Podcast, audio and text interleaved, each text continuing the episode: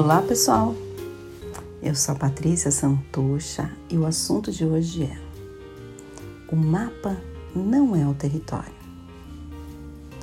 Outro dia eu estava fazendo uma consultoria online onde a gente estava falando muito sobre desenvolvimento de negócios, sobre como a gente perceber as nossas estratégias. E este assunto veio muito à tona, onde eu mostrava para minha mentorada o quanto a gente tem que perceber quando o mapa não é o território e nos atentarmos ao território. E realmente eu queria dividir isso com vocês, porque eu acho que foi um dos grandes ensinamentos no mundo corporativo e também no mundo empresarial foi este. Quando vocês fizerem algo na vida, no geral, e idealizam muito aquela história, acham que vai ser assim, assado, e quando você percebe na prática, aquilo não é exatamente como você imaginava. E é natural. E se você não estiver apaixonada perdidamente por aquela ideia, você vai olhar, vai corrigir a rota, vai perceber que não faz sentido. Mas se você estiver cega ou cego de paixão, você acaba gastando um tempo precioso tentando fazer aquela ideia funcionar. Quando muitas vezes você só precisaria fazer algum ajuste, você só precisaria mudar alguma coisa ou talvez até abortar totalmente aquela ideia e fazer de uma outra forma. Mas quando você acha que o mapa é o território, você procura encaixar aquela sua ideia, aquela sua concepção naquele ponto e que não encaixa. Você quer colocar uma peça redonda num buraco quadrado e você fica ali sofrendo e nunca vai encaixar, nunca vai encaixar completamente. Sendo que se de repente você mudasse a peça, transformasse o redondo no quadrado, ela encaixaria. Mas a gente tem essa dificuldade de se perceber no mundo assim. Quantas vezes a gente dá murro em ponta de faca? A gente teima numa determinada situação. A gente quer mostrar que a gente tem razão, muito mais do que ter resultado. Então, falando com essa minha mentorada, eu perguntei: você quer ter razão ou ter resultado? Porque se você quiser ter resultado, no momento em que você colocar em prática algo na sua empresa que realmente não está funcionando, não procure fazer você ter razão e fazer acontecer aquilo se perceba nesta situação e veja como você pode mudar, como você pode ser o agente de mudança neste processo. É assim na vida. A gente fica idealizando demais, se apaixonando demais pelos nossos planos e quando a gente executa, não é capaz de olhar o óbvio, de olhar as correções que precisamos ter ao longo do caminho e não achar que isso é ruim, não achar que você está perdendo algo e simplesmente perceber que isso é parte do processo, que isso é assim.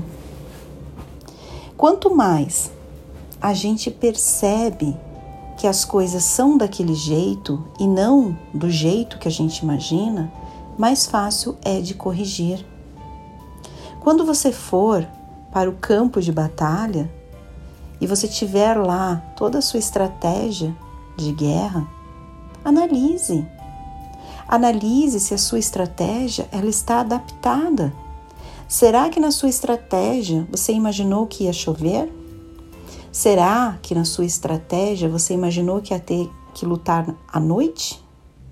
Será que na sua estratégia você imaginou que a temperatura cairia 10 graus? Sabe?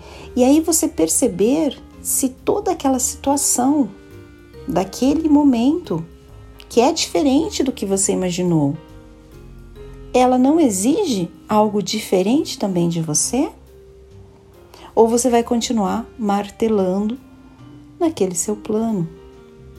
Uma outra máxima do empreendedorismo é erre rápido.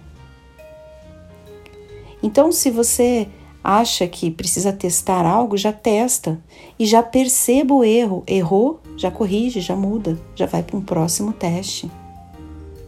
Só que imagina, se você fica naquele teste a vida toda porque você não percebeu o erro. E o erro, na verdade, estava no seu planejamento, no seu plano inicial, que precisa ser adaptado àquela realidade. E simplesmente você repete o mesmo plano, repete o mesmo plano, repete o mesmo plano. Você não erra rápido, você erra demoradamente. Você erra demasiadamente muito. Sabe? Porque você fica ali tentando acertar o redondo no quadrado, o quadrado no redondo, e você não avança.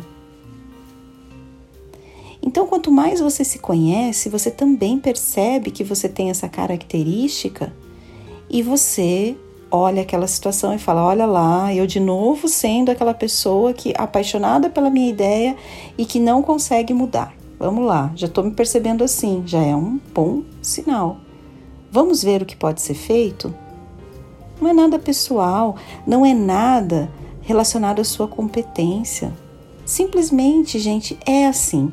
Eu vou dizer para vocês, sei lá quantos mil projetos eu já me envolvi. E nunca, o projeto foi exatamente aquilo que eu tinha idealizado, que eu tinha imaginado, que eu tinha previsto. Por isso é uma previsão.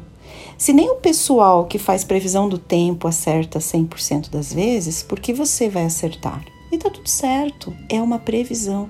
Aí quando você chega no campo de batalha, você ajusta. Você percebe o que o seu cliente te fala. Você percebe como a situação se mostra, o que os seus colaboradores te falam, como a vizinhança reage, como tal coisa, enfim.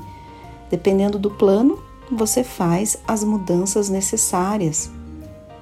Assim é na vida. Se você vai pintar uma parede, você idealizou certa coisa, aí não aconteceu daquele jeito, aí você vai ajustando.